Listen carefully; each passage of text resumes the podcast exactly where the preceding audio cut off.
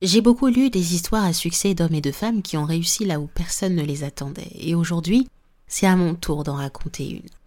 Dans cet épisode, j'invite quelqu'un de très différent. Ce n'est pas une entrepreneuse sur le web. C'est une femme qui a fait les choses, en tout cas différemment, de l'époque où elle s'est lancée après son école de cuisine et ses expériences dans différents restaurants en France et aux États-Unis aussi. Aujourd'hui, elle montre la voie à beaucoup de jeunes qui rêvent de devenir le chef Anto. Je ne vais pas refaire sa bio. Elle est accessible sur son site internet www.lechefanto.com et il y a de nombreux articles à son sujet. Pour que tu la connaisses, elle est chef privé, auteur du livre Goût d'Afrique. Elle est consultante culinaire pour des restaurants et des grands groupes, hein, par exemple comme euh, Naturalia. Elle est aussi animatrice télé sur Canal ⁇ où on peut la voir jouer son archétype de l'exploratrice culinaire. Elle va d'un pays à un autre s'approprier les cuisines locales et les revisiter avec ou non une touche française. Mais tout ceci a commencé avec 15 euros. Oui, 15 euros. Le chef Anto dans une histoire.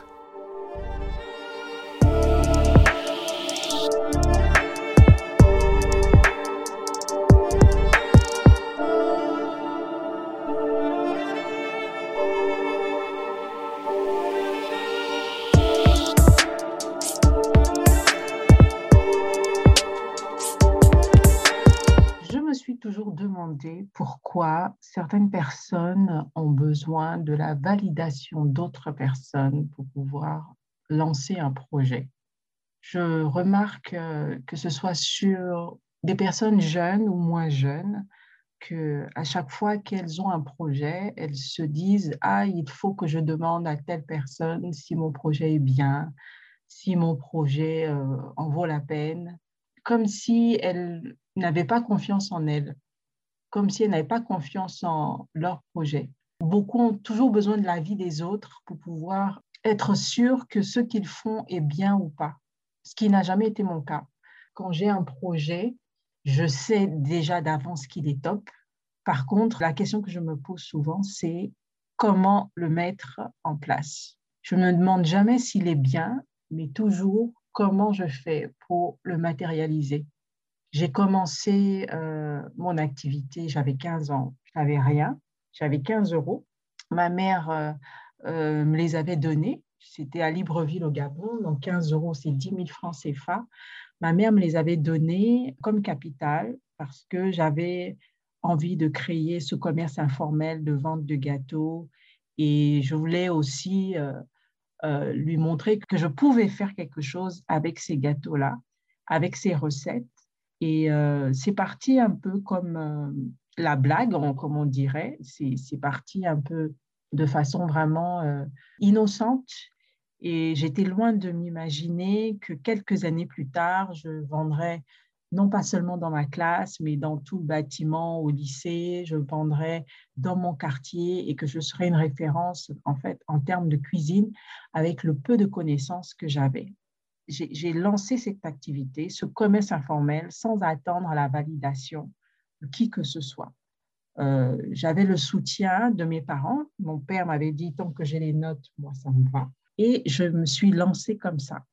Et ce qui est, euh, ce qui est génial, c'est que c'est cette activité qui a convaincu mes parents de me laisser venir en France pour pouvoir intégrer une école hôtelière, pouvoir faire des études de cuisine. Je pense que sans cette activité, jamais ils ne se seraient décidés à me laisser partir. Euh, cette activité leur a montré, leur a prouvé que j'étais sérieuse dans ça, que c'était mon domaine, que j'excellais dans ça et que si je me formais, ben, j'allais encore faire plus de choses. Je suis arrivée en France il y a à peu près 20 ans c'est vrai que le parcours n'était pas facile parce que j'arrive dans une nouvelle culture, j'arrive dans un nouveau pays, j'arrive, je suis la seule noire dans ma classe, j'arrive euh, et tout est différent, les codes, euh, il y a beaucoup de choses à apprendre, notamment à l'école, mais j'aime ça. J'aime ça, je, je suis comme un poisson dans l'eau et je me rends compte que finalement, pas mal de connaissances et je ne suis pas si bête que ça. J'ai persévéré, j'ai persévéré dans ça c'était pas évident. En plus, à l'époque, euh, être une femme, être noire euh, en cuisine, j'ai fait des très belles maisons, des palaces. Et c'est vrai que souvent, ils étaient étonnés de voir une femme noire en cuisine, alors qu'habituellement, les femmes noires étaient au ménage, ou quand il y avait un noir, c'était quelqu'un qui était à la plonge, ou euh, on pouvait en trouver au service, mais très peu.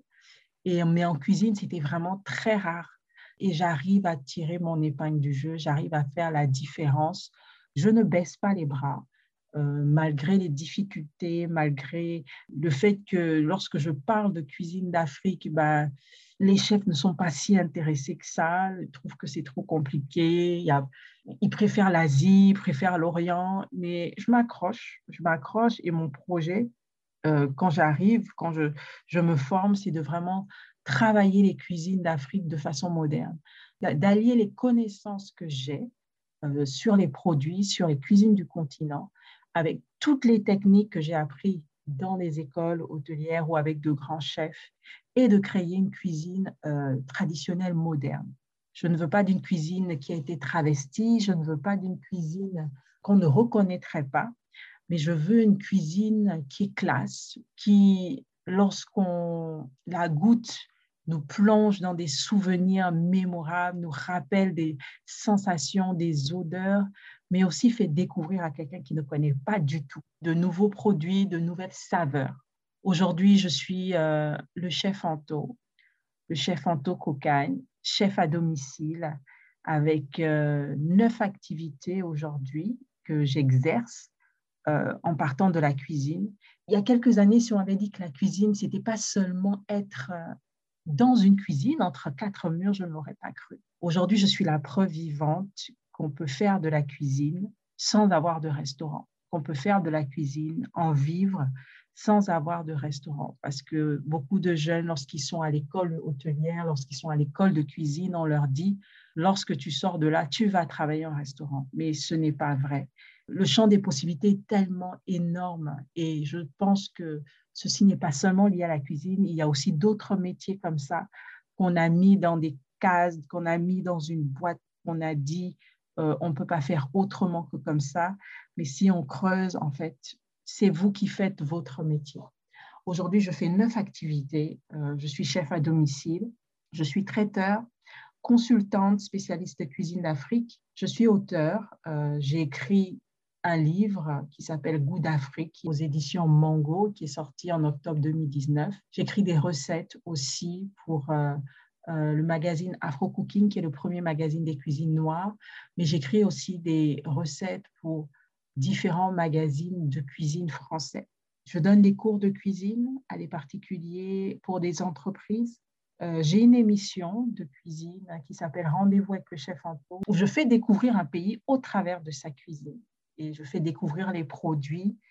Euh, je forme aussi des professionnels, euh, notamment lorsqu'ils sont en manque de créativité ou lorsqu'ils ont des lacunes par rapport à certains domaines dans la cuisine. J'organise des événements. Je suis la fondatrice du festival Eat Africa, qui est le premier festival des cuisines d'Afrique que l'on a organisé. La première édition était à Paris en 2018. En 2019, nous étions au Sénégal et nous avons encore euh, de nombreux pays qui nous sollicitent pour pouvoir organiser cet événement qui met en avant les acteurs qui font bouger les cuisines d'Afrique, à savoir les cuisiniers, les pâtissiers, les restaurateurs, les entrepreneurs de l'agroalimentaire, les entrepreneurs d'épicerie fine africaine.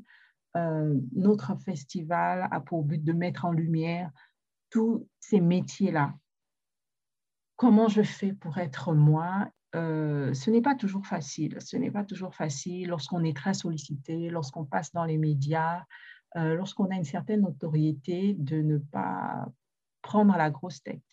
La chance que j'ai, c'est de ne pas avoir beaucoup d'amis.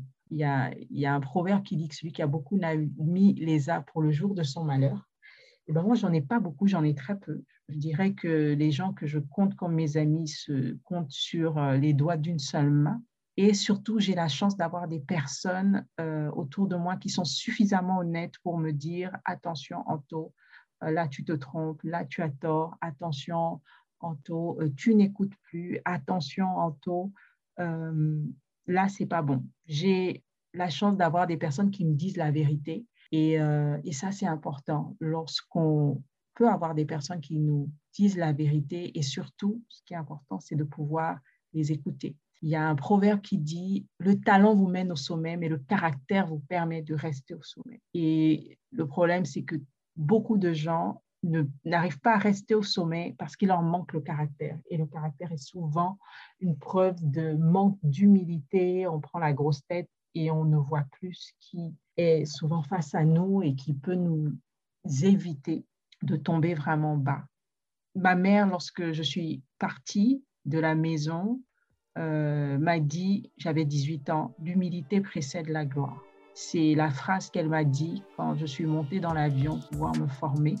L'humilité précède la gloire, l'orgueil précède la chute. Et c'est un proverbe que j'ai gardé euh, et que je garde encore avec moi et qui me permet de pouvoir rester moi, de rester proche des gens et de me dire si tout ça s'arrêtait, ben voilà, toute chose a une fin, je ne le prendrai pas personnellement, c'est qu'il y a autre chose pour moi. Et voilà, euh, je suis le chef Anto, chef de cuisine, spécialiste de cuisine d'Afrique. C'est mon histoire et j'espère qu'elle vous inspirera. Merci à toi d'avoir écouté cet épisode jusqu'au bout et j'espère sincèrement qu'il t'a apporté beaucoup de valeur. Si tu l'as apprécié, partage autour de toi. En attendant, je te souhaite une belle journée et à très bientôt pour de nouveaux contenus autour du storytelling et du leadership, mais aussi de nouvelles histoires.